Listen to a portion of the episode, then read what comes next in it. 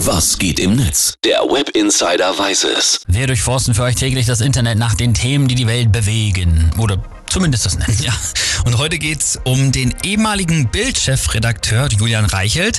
In dessen Twitter-Profil steht übrigens I'll be back, also Gott. ich werde zurück sein. Naja, der hat gestern aus einem IC ein Foto gepostet, auf dem er einen Snickers-Riegel hält und dazu schreibt er, ich stehe im Zug der Deutschen Bahn direkt am eisernen Vorhang des Corona-Regelwahnsinns. Wo mein linker Fuß ist, im Klammern im Abteil, darf ein Ungeimpfter den Snickers essen, 3G. Wo mein rechter Fuß steht, in Klammern Speisewagen mit 2G+, darf ein Ungeimpfter nicht abbeißen. Ja, wir wissen alle, worauf er hinaus will. Er ist halt immer noch die menschgewordene Bildschlagzeile, ey. Ich sag nur eiserner Vorhang Ja, Ah, Willen.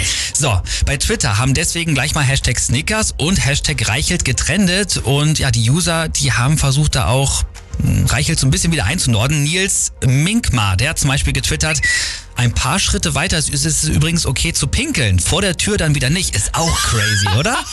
Und Juan Schön. Mal, der schreibt, unfassbar, wie perfide uns hier das Unzumutbare als normal verkauft wird. Für mich heißt es jedenfalls weiterhin das Snickers. Boah, sehr gut.